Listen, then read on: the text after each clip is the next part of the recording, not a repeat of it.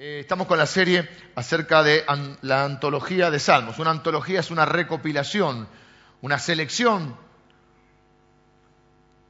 en este caso de los mejores salmos.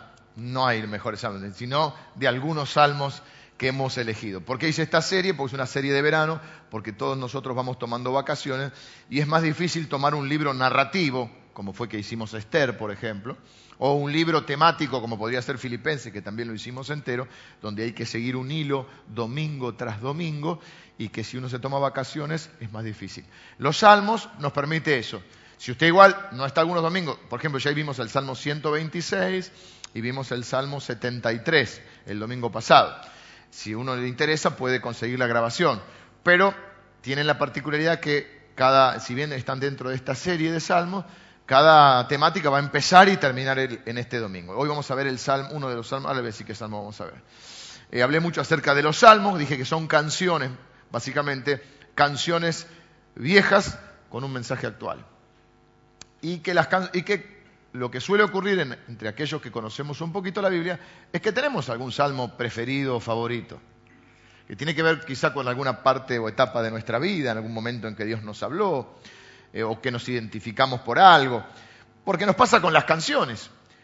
Muchos de nosotros tenemos eh, una banda preferida o un artista preferido, un solista, una banda, eh, música que va formando, que ha formado parte de nuestra vida, que nos transporta a lugares, a personas, a, momentos de nuestra vida.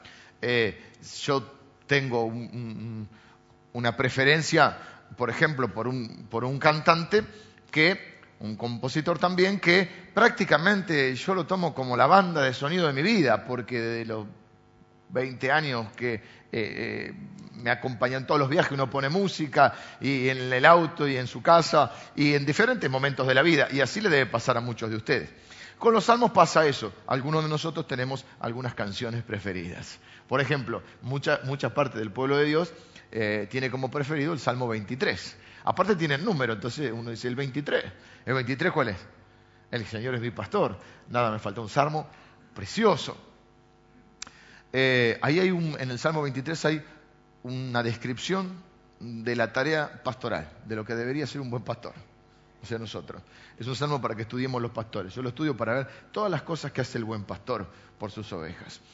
Eh, pero eh, el otro día estaba hablando con, mientras corríamos en el running con un, con un hermano que me dice, yo en un momento clave de mi vida, en un momento donde mi vida eh, se había ido a pique, abrí, lo único que estaba solo en una piecita donde podía estar, había perdido a mi familia, todo, eh, estaba sin trabajo y abrió su Biblia en el Salmo, creo que me dijo el 128. Y, y- ahí fue un, le hizo un cambio a su vida y Dios le habló y, y a partir de ahí eh, hablábamos justamente de cómo su vida hoy estaba plena, ¿no? Eh, pero ustedes dirán, no sé qué salmo, ¿alguien tiene algún salmo preferido? Dígame el número, no me lo recite. El 40, 51, el 91, qué casualidad, voy a hablar del 91 hoy. Hice lo mismo hoy a la mañana, tardó más hoy a la mañana en salir el 91, pero estaba, estaba para, era para eso. Sé que todos tenemos nuestros salmos preferidos, pero hoy voy a hablar, qué casualidad, del 91, que es un salmo muy conocido, muchos cristianos lo tienen abierto en su casa, donde ponen su Biblia, porque es el salmo que comienza diciendo, el que habita al abrigo de Dios, o del Altísimo, mejor dicho, morará bajo la sombra del Omnipotente. Quiero decir que no hay ningún problema con tener la Biblia abierta en una escritura, con tener eh, partes de la escritura pegadas en la heladera, que es muy común y está bien, o con tener cuadritos. Yo me acuerdo, no sé en qué casa, si la de mi abuela o la de mis padres, en algún momento había uno que decía, en paz me acostaré y asimismo dormiré, porque solo tú, oh Señor, me harás estar confiado. En otro lado también recuerdo, debería ser la casa de mi abuela que tenía cuadritos por todos lados de este estilo, mi abuela tenía otro que creo que decía, eh, se me fue justo ahora, que tus ojos estén de noche y de día sobre esta casa, que es una, la oración de Salomón cuando, inaugura el templo. Eh, no tengo problemas con eso, lo que sí quiero advertirle, y de eso vamos a hablar hoy, que no son talismanes. No es San Roque, San Roque, que este perro no me toque. ¿eh? O sea que no es porque usted tenga abierta la Biblia en el Salmo 91 que usted va a morar bajo la sombra del Omnipotente. La Biblia dice, el que habita, ¿en qué, en qué tiempo verbal está? Presente. El que habita al abrigo de Dios. Y solo el que habita al abrigo de Dios morará tiempo futuro, morará bajo la sombra del Omnipotente. De eso vamos a estar hablando hoy. O sea que podemos morar bajo la sombra. La sombra viene a ser la protección, el cuidado ¿eh? de, nuestro Señor. Pero solo el que habita al abrigo del Altísimo es el que va a morar sobre, bajo la sombra del Omnipotente. Este salmo, les he hablado bastante acerca de los salmos y resulta que les hablé mucho de David, que escribió varios salmos. Le dije que a veces tenemos la idea de que eh, eh, la Biblia es blandita o que los salmos son blanditos y el 40% de los salmos los escribió el rey David, que era un hombre tan de guerra que cuando quiso construir el templo a Dios, Dios le dijo, vos no, derramaste mucha sangre. Creemos que Jesús era un blandito. Y Jesús trabajaba en la carpintería, trabajaba en la construcción. Así que debería tener unos dedos como tienen los los gringos son mucho de la maderera, ¿no? O sea, Jesús era un hombre duro. Bueno, los salmos no son, son canciones. Y este salmo que vamos a ver hoy, también lo creemos, no dice quién lo escribió, creemos que lo escribió un duro, porque lo escribió Moisés. Creemos que lo escribió Moisés. Ahora voy a explicar por qué creo que lo escribió Moisés. Fíjense algunas, algunas puntas que tiene este salmo. Primera Igual no es determinante quién lo escribió, pero nos, ayuda a comprenderlo más. Hay una escuela de interpretación. Yo a veces cuando voy al Antiguo Testamento también me gusta entrar a páginas este, judías, de rabinos. Hoy vamos a ver varios términos hebreos. No soy un hombre que conozca hebreo, pero me gusta mucho porque ellos manejan mucho eh, todo el Antiguo Testamento y porque además lo que tienen ellos es que es su, idioma. La Biblia es una traducción. Eh, una escuela de interpretación hebrea decía que cuando un salmo no tiene autor, si el salmo anterior tiene un autor, se le atribuye al escritor del salmo anterior. Y muchos comentarios, estamos viendo el Salmo 91. El Salmo 90 dice claramente, específicamente, que es un salmo de Moisés. Moisés es el libertador del pueblo de Israel. Y muchos creen que hay una trilogía entre el Salmo 90, 91 y 92, que esos tres salmos se le atribuyen a Moisés. No es raro pensarlo, porque él habla de, si hablara desde su experiencia, diciendo, el que habita el abrigo mora bajo la sombra, o sea, en todo tiempo está sobre su vida la protección de Dios. ¿Y abrigo qué nos da? ¿Cuándo necesitamos abrigo? Cuando hace frío. ¿Y sombra? Cuando hace calor. Moisés tiene la ardua tarea desde los 40, desde sus 40 hasta sus 80 años, de estar durante 40 años liderando el éxodo, que es la salida del pueblo de Israel de la esclavitud en Egipto, a través de un desierto, en el cual durante el día hacía un calor infernal, impresionante, peor de lo que están haciendo en la playa ahora, que el sol te quema todo. Tuve este, una hora el otro día leyendo el diario del Sol, que igual no soy muy, muy blanquito nunca, pero me puse colorado, cosa que... Bueno, en el desierto, dice la Biblia que durante ese éxodo les acompañó durante el día una nube que les daba sombra, si no hubiesen muerto en el desierto, insolado. Y durante la noche, en el desierto tiene la particularidad que la temperatura baja, también como en la costa cuando cambia el viento, y de golpe te congelas, y, te congelás en el desierto. ¿Y qué tenían de noche? ¿Qué les acompañaba? Una columna de fuego que les daba, ¿qué cosa? Abrigo. Después va a decir el Salmo en una parte que no les sobrevendrá plaga. ¿Y qué les hace acordar las plagas? A las plagas de Egipto. Y por último, después les voy a dar otro dato más, que ahora mientras leamos, leamos el Salmo eh, lo vamos a ver, no lo estoy recordando en este momento, que también me dio a mí la idea de que este salmo lo había escrito Moisés.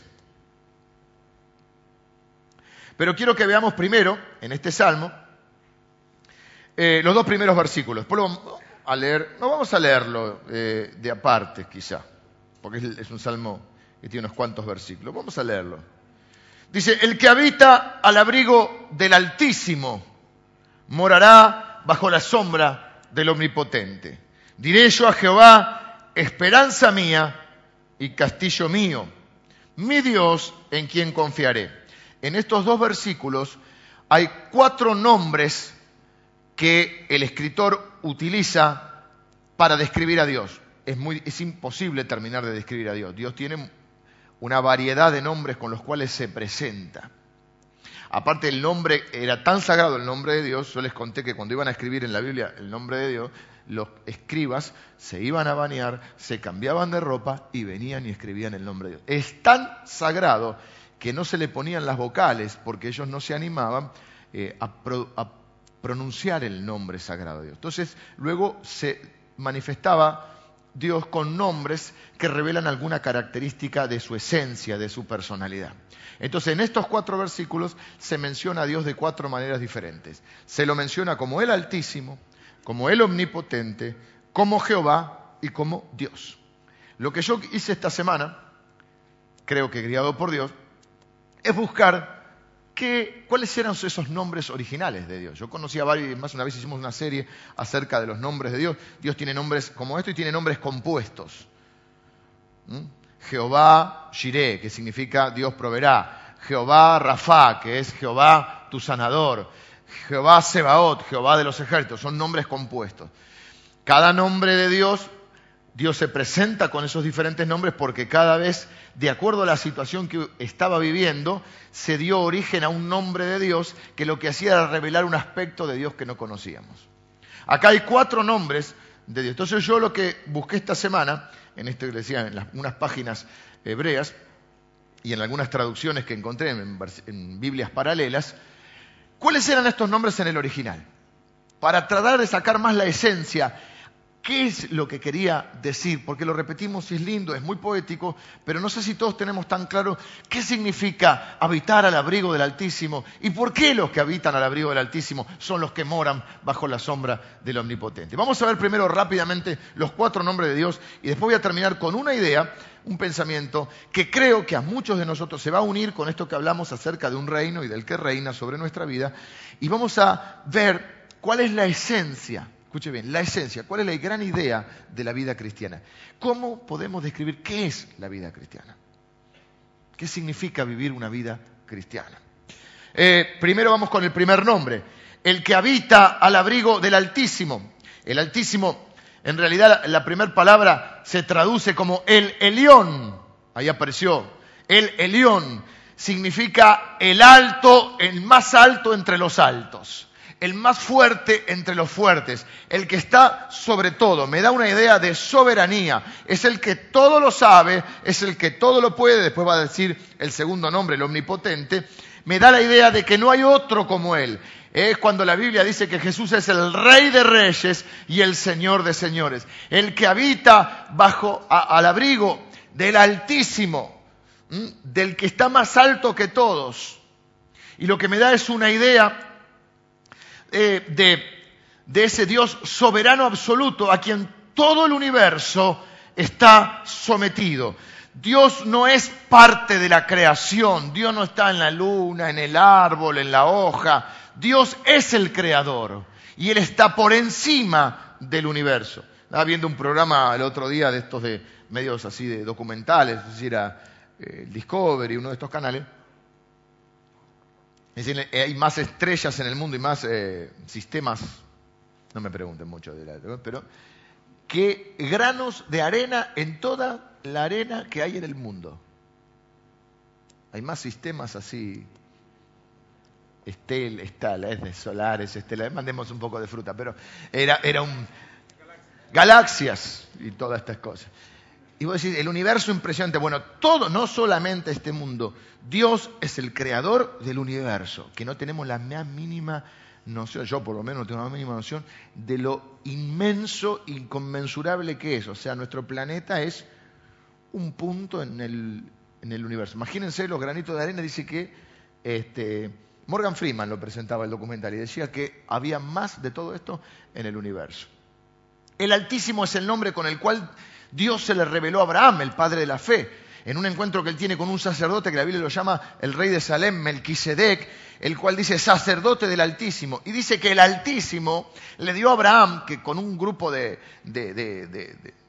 su gente, un grupo pequeño, que no eran soldados, derrota a cuatro de los reyes más poderosos. Eso está en el libro de Génesis, capítulo 14, eh, versículo 19 al 20, donde dice que por primera vez Abraham da los diezmos. Y la Biblia dice que Dios dice que Abraham es un siervo del Altísimo. Luego va a hablar nuevamente el Salmo acerca del Altísimo, porque el Salmo continúa diciendo, ¿eh? Dice, el que habita el abrigo del Altísimo morará bajo la sombra del Omnipotente. Diré yo a Jehová, esperanza mía y castillo mío, mi Dios en quien confiaré. Y ahí va a decir, Él te librará del lazo del cazador, de la peste destructora. Con sus plumas te cubrirá y debajo de sus alas estarás seguro. Fíjense que Jesús dice, cuando llora por Jerusalén, Jerusalén, Jerusalén, ¿cuántas veces quise como una gallina cubrirte como si fueran mis pollitos y no quisiste? Jesús llora por Jerusalén. Con sus plumas te cubrirá y debajo de sus alas estarás seguro. Escudo y adarga es su verdad. No temerás el terror nocturno ni saeta que vuele de día. Una saeta que vuela de día es una, una como diríamos, una bala perdida, ¿viste? Justo me viene a agarrar a mí. No temerás el terror nocturno, ni saeta que vuele de día, ni pestilencia que ande en oscuridad ni mortandad que en medio del día destruya. Caerán a tu lado mil y a diez mil a tu diestra, mas a ti no te llegará. Ciertamente con tus ojos mirarás y verás la recompensa de los impíos, porque has puesto a Jehová, que es mi esperanza, al Altísimo, por tu habitación. No te sobrevendrá mal, ni plaga tocará tu morada, pues a sus ángeles mandará cerca de ti que te guarden en todos tus caminos. Los ángeles en las manos te llevarán para que tu pie no tropiece en piedra. Imagínense las promesas que nos está dando acá. Sobre el león y el áspide, el áspide es una serpiente, pisarás, hollarás al cachorro del león y al dragón. Y acá empieza a hablar Dios y dice, por cuanto en mí ha puesto su amor, yo también lo libraré, le pondré en alto, por cuanto ha conocido mi nombre. Me invocará y yo le responderé. Con él estaré yo en la angustia lo libraré y le glorificaré, lo saciaré de larga vida y le mostraré mi salvación. El primer nombre es el Altísimo, cuando dice el que habita al abrigo. yo me, me, la recordé esta porque la palabra es seter y, en el hebreo, y a mí me dio suéter, abrigo. Y me decían que en inglés shelter es algo parecido también, ¿no? ¿Qué es shelter? ¿Alguien sabe inglés? Refugio. Exacto. ¿Por qué? Porque cuando está diciendo el que habita el abrigo, lo que está hablando es de un escondite. Está hablando de un refugio. Es cuando la Biblia va a decir en el Nuevo Testamento que nosotros estamos escondidos en Cristo. Y hay momentos en tu vida cuando todo se pone complicado que lo único que te queda es buscar estar escondido en Cristo. El que habita el abrigo, y solo el que habita el abrigo, morará bajo la sombra del omnipotente. La segunda palabra es omnipotente. La traducción original, la palabra original es El Shaddai. La habrán escuchado, debe haber iglesias que se llaman El Shaddai seguramente. El Shaddai significa el omnipotente, el que todo lo puede, el todopoderoso. Son varios atributos que Dios tiene. En el Altísimo podemos ver los atributos de omnipresencia y omnisciencia. Es decir, Dios todo lo sabe porque está en todos lados y puede manifestar su poder su omnipotencia porque está. Vamos a, verlo así. ¿Por qué Dios es omnisciente? ¿Por qué Dios todo lo sabe? La idea de Altísimo me da la idea de alguien que todo lo sabe, todo lo escucha, todo lo ve. ¿Por qué es omnisciente? Porque es omnipresente. Nosotros podemos decir, ¿cómo sabes vos tal cosa? Porque me lo contaron. Bueno, no lo sabés. Realmente lo que sabés es lo que vos viste, porque estabas ahí. ¿Cómo sabes? Porque yo lo vi, porque yo lo escuché. Dios es omnisciente porque es omnipresente. Él sabe todas las cosas porque está en todos lados. No se la contaron. No, me dijo un amigo, tengo uno que conoce. No, no, no. Él es omnisciente. Estos son eh, omnisciente, que sí que todo lo sabe. Omnipresente, obviamente, que está en todos lados. Son atributos únicos de Dios que lo hacen Dios. Por ejemplo, la gente dice, no, porque el diablo me persigue. Yo quiero decirle que el diablo no es omnipresente. El diablo no está en todos lados. Y con todo respeto, no cree que se esté ocupando específicamente de usted. Estará luchando contra Palau, contra Billy Graham, ¿no? Con Anacondia. Y le dice, oíme bien, Satanás. Oíme bien, Satanás. Pero no creo que esté luchando. Ahora, sí que uno en la generalidad dice el diablo porque habla de todas las huestes de maldad. Pero el diablo no es omnipresente, está en un solo lugar. Tampoco es omnisciente, justamente porque no es omnipresente. Entonces, como usted, yo hago esto, no sé si está bien, teológicamente, pero yo lo hago. Cuando quiero hablar cosas con Dios que no quiero que nadie escuche, las hablo pero sin hablar. Y creo que cuando uno también ora en el lenguaje celestial, está bueno porque el diablo no lo, percibe. Lo que habitualmente hablamos como hablar en lenguas, ¿no? Cuando oramos en lengua, el diablo no lo percibe. Ahora, esto es importante porque ¿qué es lo que promete el Altísimo, el Omnipotente? Si bien el Altísimo me da refugio, el Omnipotente me da la victoria, ¿sobre qué? Sobre el lazo del cazador, la peste destructora, esto búsquenlo ahí que lo acabamos de leer, el temor, el terror nocturno, la saeta que vuela de día, la pestilencia en la oscuridad, la mortandad que destruye, los impíos, el mal, la plaga, el tropiezo, el león y sus cachorros, el áspido, la serpiente, el dragón, que puede ser el diablo. El dragón es una figura y no existen los dragones. Así que me decía una hermana que puede ser también todo aquello que es un problema que nunca va a existir y que nos preocupamos. Y también puede ser la figura del diablo. Así que el Altísimo cuando uno encuentra el escondite, el refugio de Él, es un refugio tan seguro al que ningún enemigo puede entrar. Lutero escribió un salmo, una canción, Martín Lutero, que se llamaba Castillo Fuerte, es nuestro Dios. La idea de castillo va a decir esperanza mía y castillo mío. Es un lugar impenetrable por ningún enemigo, ni por nada, ni por algo, ni por alguien.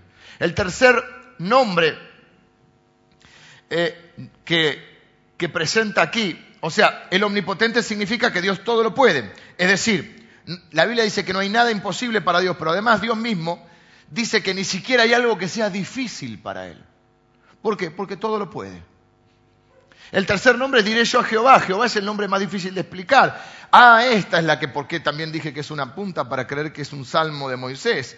Porque es el nombre con que Dios se le presenta a Moisés se le presenta en medio de una zarza que ardía, lo cual era normal en el desierto, pero lo raro es que la zarza no se consumía. La zarza ardía y se consumía enseguida. Se acerca para ver por qué no se consume, Dios le habla y, cuando, y le manda a liberar al pueblo de Israel de la esclavitud. Y él dice, ¿quién le digo que me manda? O sea, yo voy delante del pueblo de Israel, ¿quién le digo que me manda? ¿Cuál es tu nombre, Dios? Y Dios le dice, yo soy el que soy, o yo soy el que quiero ser. Es este tetragrama de Yahvé, que no alcanzo yo y creo que no podríamos alcanzar a comprender todo lo que significa y que por lo tanto se ha traducido como Jehová, yo soy el que soy, yo soy el que quiero ser, y eh, es un nombre casi incomunicable, eh, pero nos basta con comprender que dice que los hijos de Jehová podemos, los hijos del Altísimo podemos clamar, diré yo a Jehová, podemos clamar, ¿eh? por eso en el Antiguo Testamento le agregaron, hicieron como nombres compuestos. Yo voy a hacer un ejemplo es sencillo. Eh, reconozco que no es, no es un gran ejemplo. Pero los nombres compuestos de Dios son como aquellas personas que se llaman Juan Pablo, Juan Carlos, Juan Alberto o María Eugenia, María Victoria. Bueno, hay muchos, como Jehová es tan difícil de comprender, hay muchos nombres compuestos con los cuales Jehová se presentaba. Algunos, por ejemplo, Jehová Rafa, Dios sanador. Jehová Shalom, Dios de paz. Jehová Sebaot, Jehová de los ejércitos. Jehová Nisi, Jehová nuestro estandarte. Jehová Sidkenu, Jehová nuestra justicia, Jehová Mekadesh, Jehová el que santifica, Jehová Rogeo, Rajá, Jehová mi pastor, y Jehová Yamá, el Dios presente. Y de alguna manera todos estos nombres están, eh, están implicados en el Salmo 91, porque todas esas características las tiene Dios. Él es el que te sana, el que te protege, el que te protege, el que lucha por vos, el Jehová de los ejércitos, el pastor, y el que su presencia está. Mi Dios, el cuarto nombre, ¿en quién confiaré? Dijimos entonces el primer nombre, ah, el tercero, Jehová, se puede traducir como Adonai. Y el cuarto nombre, Elohim, es el que aparece en Génesis capítulo 1 y es el que más simple, más común aparece en el Antiguo Testamento. Es, Elohim es el Dios creador, el Dios de la plenitud. Es cuando la Biblia traduce Dios. Ese Dios es el que habla. Elohim es el que promete todo lo que promete al final. todo ese último párrafo donde Dios habla, el que habla es Elohim. Así que podemos decir que el Altísimo, en el Altísimo el creyente encuentra su confianza, en el Omnipotente encuentra su victoria, en, el, el, en Jehová encuentra su seguridad y en Elohim encuentra el compromiso de Dios de respaldar esa fe y esa confianza. Eh, Elohim está comprometido a, dice, de los versículos 14 para, en adelante, para librar, para poner en alto, para abrirnos el acceso a Él, para respondernos, para fortalecernos en la angustia, para glorificarnos, para vivificarnos, saciarnos de larga vida y para mostrarnos la salvación en la plenitud. Los hijos del Altísimo vivimos bajo su abrigo, actuamos bajo la sombra del Todopoderoso, hacemos de Jehová nuestra esperanza y confiamos en el compromiso que tiene Elohim con nosotros. Esto revela algunos atributos de Dios y acá ahora viene la luz o la oscuridad, así que el que estaba medio dormidito se me despierta por unos momentos, no quiero incomodarlo, pero tengo algo importante que decirle. A Dios se lo toma completo o se lo deja. No se lo puede tomar de apartes. Es como la Biblia. Muchos hermanos queremos editar la Biblia. Tomamos lo que nos gusta y dejamos lo que no nos gusta. Pero nosotros no somos editores de la Biblia. Nosotros somos aprendices y vividores de la Biblia, hacedores de la palabra. No queremos ser solo oidores. Lo mismo pasa con Dios. Tómalo o déjalo. Una canción que a mí me gusta mucho de Serrat, que se refiere a la pareja, pero se va a aplicar acá, él le va a decir a su, eh, una canción que algunos van a conocer porque dice, nunca es triste la verdad, lo que no tiene es remedio. Él va a decir, no elijas solo una parte, tómame como me doy, entero y tal como soy, no vayas a equivocarte. Con Dios pasa lo mismo, Dios se brinda entero, vos no podés tomar una parte. ¿Y cuál es el problema de muchos cristianos? Que ¿por qué no vivimos bajo la sombra del Omnipotente? Porque nos gusta su omnipotencia, pero no vivimos respetando su omnipresencia no vivimos respetando su omnisciencia. No vivimos con la conciencia de que Dios está presente. Si queremos que camine con nosotros, camina todos los días. ¿Cuál es la esencia de la vida cristiana? ¿Cómo podríamos definir eh, qué es vivir esta vida cristiana? ¿Cuál es la idea principal y primordial? Voy a usar una frase que usaban los reformadores eh, que en latín, algunos me preguntaron hoy qué significaba, la vamos a escribir en latín, va a aparecer en latín y la vamos, ahí está, y la vamos a traducir. La esencia de la vida cristiana se podría resumir en estas dos palabras, coram deo.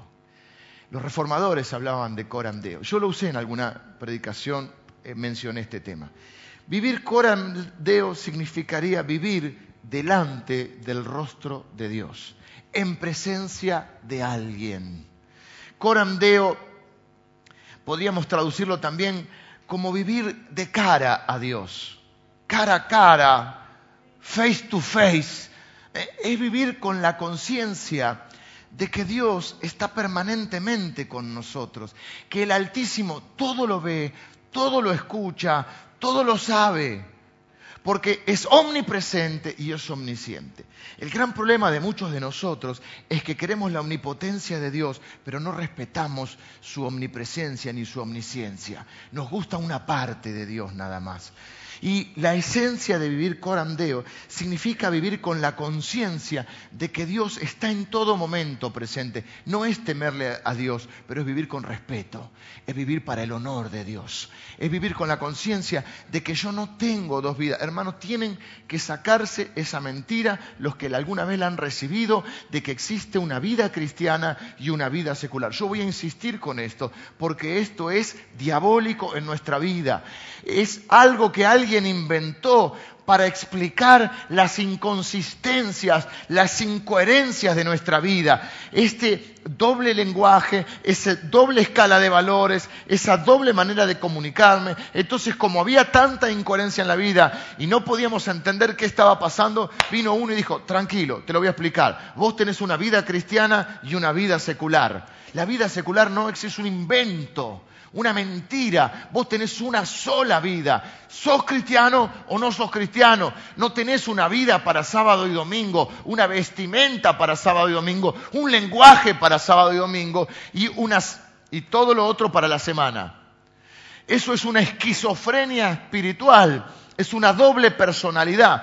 Antes los más viejitos éramos hipócritas y escondíamos. Hoy hemos llegado al punto que aún los que nos decimos cristianos, sobre todo los más jóvenes, tenemos, tenemos me quería incluir pero no puedo. Nosotros, yo digo, eh, irónicamente, por supuesto que no está bien, pero al menos éramos hipócritas. Al menos escondíamos esa vida secular. Ahora resulta que aquellos que ponen, ay, de golpe eh, eh, en Facebook, ay, esta, palabra me bendijo, esta canción me bendijo, al, al siguiente, ¿cómo se dice? Estado o tweet, se jactan y hablan con su otra personalidad, con su otro yo, con la vida secular. Quizá los más jovencitos no escucharon hablar de la vida secular, pero lo han vivido así.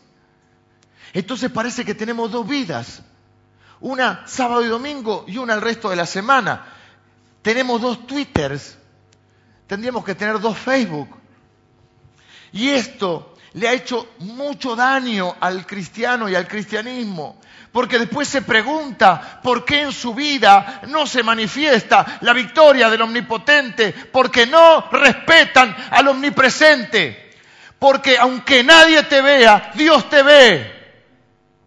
Y no es que te estoy diciendo con esto de que, ah, que Dios te va a castigar. No, te estoy diciendo la verdad completa. Dios es omnipotente, es todopoderoso. No hay nada que sea ni siquiera difícil para Él, pero también es omnipresente y también es omnisciente. Y si vos no vivís respetando a Dios, no podés pretender después las bendiciones de Dios. Les dije el domingo pasado en un pensamiento profundo y filosófico eh, que el que siembra manzana va a cosechar manzana. Pero yo quería peras. Mi amor, ¿querías peras? Tenés que sembrar peras. Si sembrás manzanas, esto es profundísimo, escúchenlo. Si sembrás manzanas, cosecharás manzanas. Pero resulta que los cristianos, aunque nos reímos de esto, y se ríen de mi pensamiento filosófico, sembramos manzanas cosechamos peras y resulta que Dios es malo. La culpa la tiene Dios. Pero Dios dijo, Él dice, no se engañen a ustedes mismos. Falta que dijera, no se engañen a ustedes mismos con la vida secular. Dios no puede ser burlado. Todo lo que el hombre sembrare, eso va a cosechar.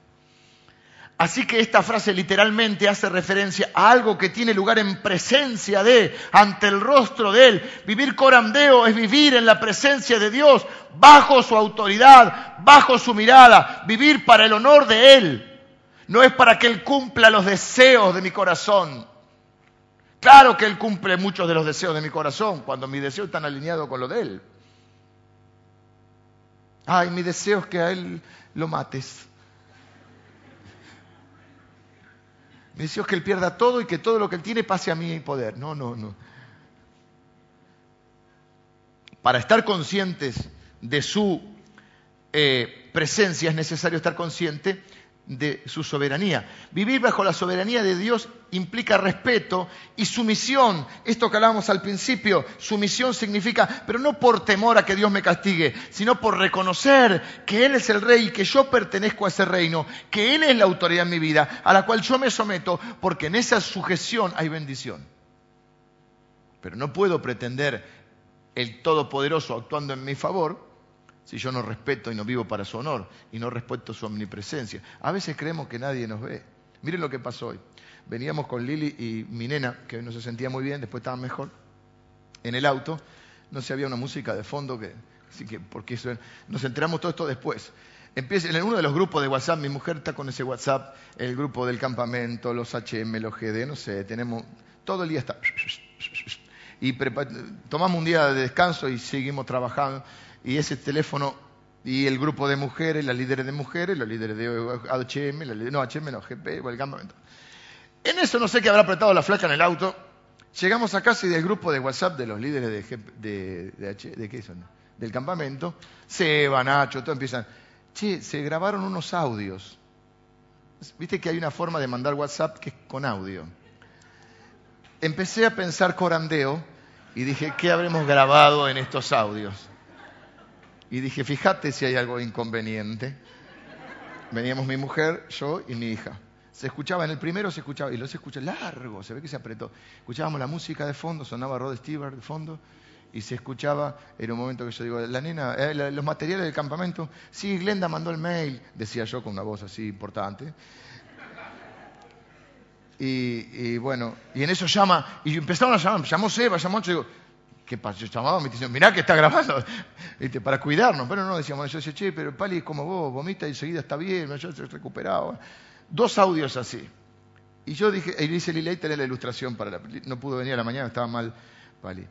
Vivir corandeo es como si vos pudieras vivir sabiendo con la conciencia de que lo que haces lo podés hacer en cualquier lado, porque estás caminando ante los ojos de Dios.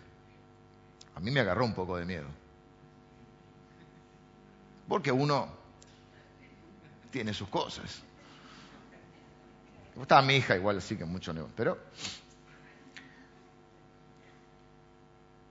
decía un pastor algo así como que nosotros deberíamos vivir de tal manera que nuestra vida pudiese ser pasada en público. Vieron que está el gran hermano y todo esto que muestran la vida de la gente. A veces creemos que nadie nos ve, pero Dios sí nos ve. Y la esencia de la vida cristiana es vivir con esta conciencia. Si queremos caminar con Dios, tenemos que entender, o con Jesús, que Él está todo el tiempo. Y que no podemos tener una vida secular y que tenemos que desechar todo aquello que creemos que nadie ve y que aunque sea, primero te quiero decir que siempre alguien te ve y siempre alguien escucha y siempre todo, todo se sabe, pero aunque fuera así, Dios sí te ve. Y Dios sabe cuando estás mintiendo. Y como dice el dicho, se puede engañar a todos algún tiempo. Se puede engañar a algunos todo el tiempo, pero no se puede engañar a todos todo el tiempo. A Dios no se lo puede engañar nunca. La esencia de la vida cristiana no es ni venir a la iglesia, lo cual está muy bien, ni leer la Biblia. La esencia de la vida cristiana es vivir una vida de cara al Señor, en presencia del Señor. Si yo no entiendo esto, por eso eh, eh, la Biblia va a decir en el Nuevo Testamento, el apóstol Pablo, ¿acaso no saben ustedes que son templo de Dios y que el Espíritu de Dios mora en ustedes? Porque nosotros hemos recibido otro concepto, un concepto en el que vamos al templo y salimos del templo. Entonces cuando vamos al templo nos ponemos nuestra ropa y nos saludamos con el hermano. Paz, hermano, dicen algunos, se dan dos besos, otros se dan uno. Que la gracia y el gozo del Cordero sea inmolado, sea sobre tu vida. ¿Cómo están ustedes gozosos yo nunca usé la palabra gozoso. Mirá, te preguntaban en la escuela, ¿cómo andás, che? Gozoso. ¿Qué tal, gozoso? Santificado por la sangre del Cordero que fue inmolado. Pero acá no hablamos así. Salimos, que no se nos cruce un auto, porque el Cordero queda de lado. Pasa, pasa en las mejores familias, ¿sí? ¿Por qué? Porque yo tengo el concepto que yo entro al templo y salgo del templo. Pero el problema en el Nuevo Testamento, en el cual somos templo de Dios, es que yo no puedo andar entrando y saliendo de mí mismo, porque yo soy el templo. Ese versículo te lo enseñaban para que no fume nada más. ¿Eh? Porque no se puede fumar, porque el templo de Dios. Bueno, hay muchas cosas que hay que cuidar. Hay que cuidar el templo de Dios, sí, también hay que cuidar todo el templo de Dios, ¿sí? De todas las cosas hay que cuidarlo del templo. Pero la realidad, sobre todo, es que lo que es... De hecho, la Biblia va a decir que Dios no habita en, en templo hecho de manos. Dios habita en nosotros que somos templo. Entonces, el secreto, no sé si el secreto, pero la clave de este salmo es que el que habita en presente, el que vive en este corandeo, ese es el que mora bajo la sombra del Omnipotente, o el que va a morar bajo la sombra del Omnipotente. Solo el que habita al abrigo del Altísimo, solo ese va a morar bajo la sombra del Omnipotente. No podemos invocar la protección, la omnipotencia, el poder de Dios en nuestro favor si no somos capaces de respetar su presencia, si no somos capaces de vivir para su honor. No podemos tomar una parte de Dios, la que nos gusta, y la otra no. No podemos ser editores de la Biblia somos hacedores de la palabra. Estoy terminando, vengan los músicos. El cristiano que divide su vida en dos partes, la religiosa y, no la, y la no religiosa, o la espiritual y la no espiritual, como le guste llamarlo, en realidad lo que está haciendo es no captar la esencia de la vida cristiana. Es no captar, eh, ha fallado en captar esta idea. En nuestra vida, por ponerlo en otro término, todo es espiritual o nada es espiritual. Todo es sagrado o nada es sagrado. Todo es, en el buen sentido, religioso o nada es religioso. Jesús era tan sagrado lo que hacía y tan espiritual cuando trabajaba en la carpintería con su padre que cuando predicaba el Sermón del Monte. David era tan espiritual cuando escribió los salmos, cuando se enfrentaba a Goliat o cuando cuidaba las ovejas. Porque él vivía con la conciencia de la presencia de Dios. Es tan sagrado cuando alguna madre está cocinando para su familia, como yo cuando estoy predicando el Evangelio. Por eso la Biblia debe decir, todo lo que hagan, háganlo para la gloria de Dios, como si fuera para Él. Porque en última es para Él, en última instancia. Y porque Él todo lo ve. No podemos quedarnos con una parte, porque Dios se ha brindado todo. No podés pretender la omnipotencia de Dios si no respetás su presencia, su omnipresencia y su omnisciencia. ¿Qué pasaría si vos tuvieras el audio, ni hablar el video, de tu vida? ¿Lo podría ver Dios? ¿Qué pasaría si tuvieras... Claro, como Dios no lo vemos, creemos que a veces, bueno, no está, no escucha. La Biblia dice que Dios no duerme, nunca duerme que te guarda. Repito, no estoy acá para meter juicio, estoy para tratar de interpretar juntos lo que la Biblia dice. Y creo que vivir bajo el abrigo del Altísimo es vivir en integridad, en consistencia, que funciona fuera y dentro de la iglesia. Una vida abierta delante de Dios. Una vida que respeta en todo momento al Señor. Porque si no, como dije al principio, cuando hablaba del rey, podremos ser asistente, creyente, miembros de una iglesia, pero quizás no seamos ciudadanos del reino de Dios. Y Jesús dijo que Él era el único camino. Y vos no vas ni yo a poder decir, no, pero yo tocaba la banda de la iglesia, yo di el discipulado, hice el discipulado 1, 2, 3, 4, y fui camillero de Anacondia. ¿Estabas en el reino o no estabas en el reino? ¿Viviste corandeo o no viviste? Esa es la esencia. Créanme que esa es la esencia de la vida cristiana. El objetivo final es vivir para el honor de Él. Y los que habitan al abrigo del Altísimo, solo esos moran bajo la sombra del Omnipotente. Yo oré al Señor hace un tipito y le dije, Señor, no soy perfecto, porque no lo, lo sabía. Me dijo, sí, ya lo sé, soy peor de lo que pensaba. Pero yo invoco tu omnipotencia, porque yo estoy viviendo bajo tu abrigo.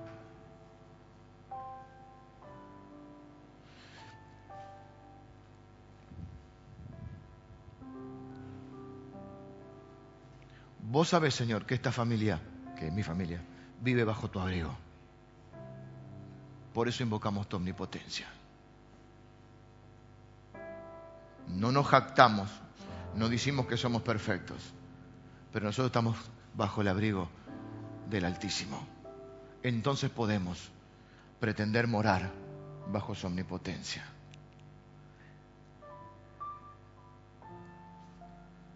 ¿Querés escuchar otra cosa? La podés escuchar. Seguramente hay otros lugares que te van a decir que vos podés vivir como quieras y que Dios eh, te bendice siempre. Y sí, Dios nos bendice porque es bueno, pero la realidad es que Dios no puede ser burlado. Y que todo lo que Él siembre, todo lo que uno siembre, es lo que va a cosechar. No se puede sembrar manzana, cosechar peras, porque es imposible. Y si vos querés peras, tenés que sembrar pera. Y si sembraste manzana, cuando coseches la manzana, no digas que Dios es malo porque no te dio peras. Porque si querías peras, tenías que sembrar peras. Si querés amor, tenés que sembrar amor. Si querés solidaridad, tenés que sembrar solidaridad. Si querés misericordia, tenés que sembrar misericordia. Y si vos no te gusta lo que estás cosechando, en vez de enojarte con Dios, con la gente, con el pastor, con el barrio, con la vida, lo que tenés que hacer es cambiar lo que estás sembrando. Estoy solo, nadie me quiere. ¿Qué sembraste todos estos años? ¿Cómo que nadie te quiere? ¿Qué estuviste sembrando? Empecé a sembrar. Nadie me ayuda, nadie te ayuda. ¿A cuántos ayudaste este tiempo? Empecé a sembrar. Porque dice la Biblia, hermano, no se engañen a ustedes mismos. No se engañen. Dios no puede ser burlado. Es una ley espiritual. Todo lo que siempre vas a cosechar. Y si vos le estás faltando el respeto a Dios, y si vos no estás viviendo bajo su temor, que es un respeto reverencial, no es un miedo, si vos no estás respetando a Dios, ¿cómo luego vas a invocar su omnipotencia? Es inconsistente.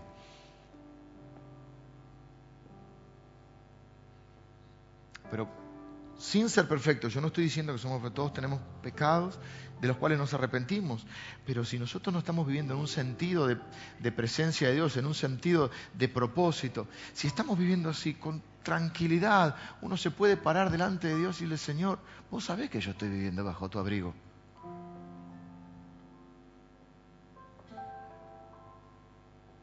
Entonces quiero caminar con tu protección omnipotente. Diré yo a Jehová, al sanador, al protector, al, al, al, proveedor. Diré yo Jehová, Él es mi esperanza, futuro, y mi castillo, presente. Él es el que me librará de todas esas cosas, de todas esas maldiciones. Un día estaremos delante del Señor. Claro, ese día va a ser corandeo, corandeo, face to face. Y mi tarea como pastor es preparar a través de la palabra a las personas para vivir esta vida, pero también prepararlos para morir. Cada vez que usted abra la ladera y vea el yogur y vea la, fecha de vencimiento, recuerde que usted tiene una fecha de vencimiento. y vamos a estar delante del Señor. Pero el tema es que va a ser tarde ahí. Porque va a ser de acuerdo a cómo viviste acá. Porque acá es donde hay que vivir corandeo. No te podés acordar después del Señor.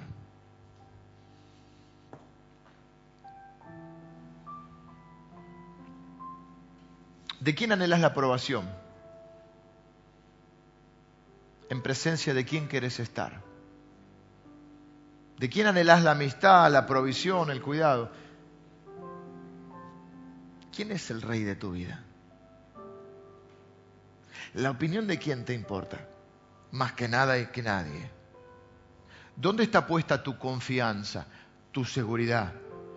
¿Dónde está ese escondite impenetrable para algo o alguien? Es decir, todo lo que te haga daño. Ese céter que es el abrigo. ¿Está puesto en Dios? La Biblia dice que su reino es inconmovible. Él dice que hasta va a ordenar el mundo espiritual. Lo acabamos de leer. Para que obre en tu favor. Porque dice, a sus ángeles mandará que te guarden, que te lleven en sus manos para que tus pies no tropieces. Yo creo que vale la pena vivir para su honor. Yo creo que vale la pena vivir corandeo. Casi que debería ser el lema de nuestra vida. Hay una discusión, voy a decir algo complicado.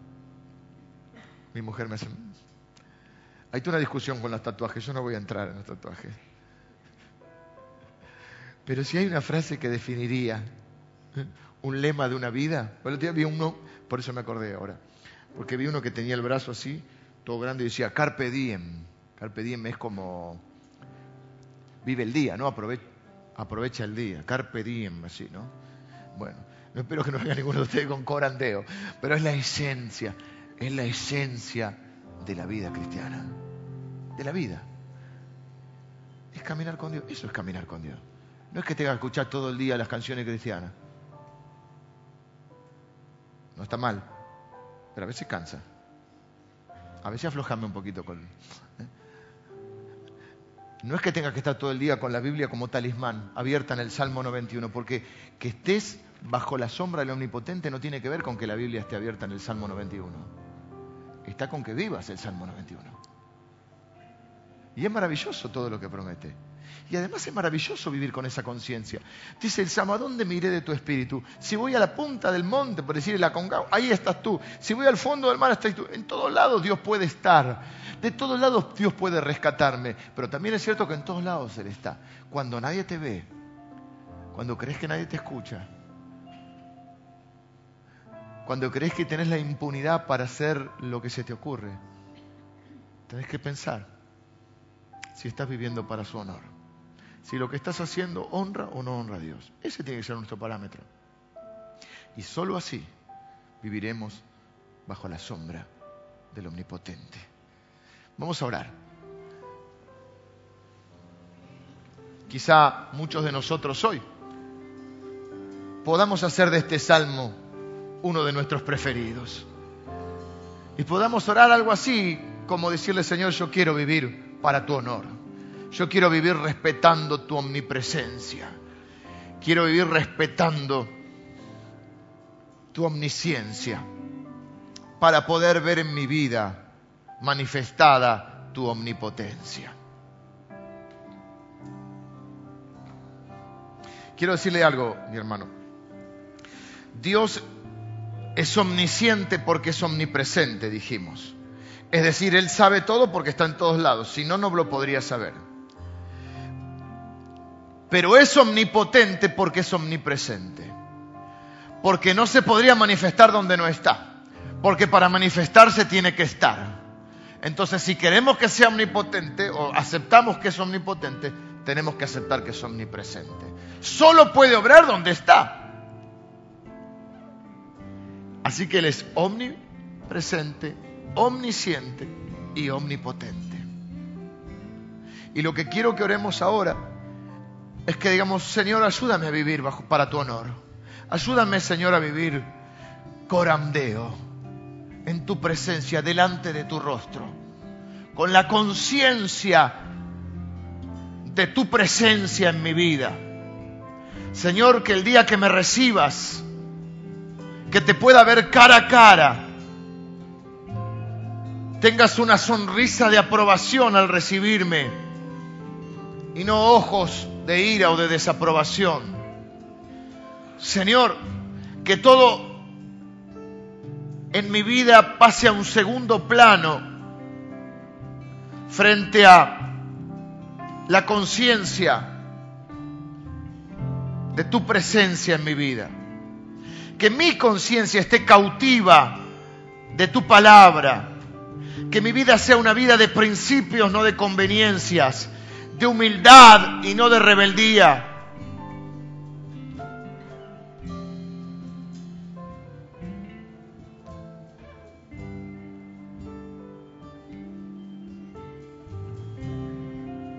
Que mi vida sea una ofrenda sacrificial para ti, Señor. Señor, yo estoy orando por aquellas personas que hoy están tomando decisiones y están decidiendo poner su plena confianza en ti, sometiéndose a tu voluntad y a tu autoridad, Señor. Vivir una vida corandeo, una vida de integridad, de plenitud, que encuentra su coherencia en tu majestad, Señor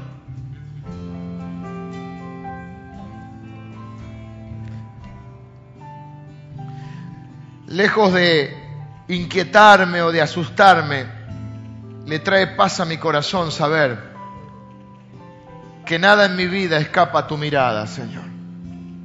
Porque tú eres mi guardador, el que me guarda. Y nunca duermes, Señor, y nada escapa a tu mirada, y mi vida está segura en ti porque tú has puesto los ojos en mi vida. Señor, que yo pueda devolver esa bendición viviendo para tu honor, sabiendo que aunque nadie me vea, tú sí me ves, Señor. Que no hay lugar donde pueda esconderme de ti. Y que no quiero esconderme de ti, Señor. Bendigo a los que están orando así, Señor, hoy. Los declaro protegidos bajo tu sombra omnipotente. En el nombre de Jesús. Amén.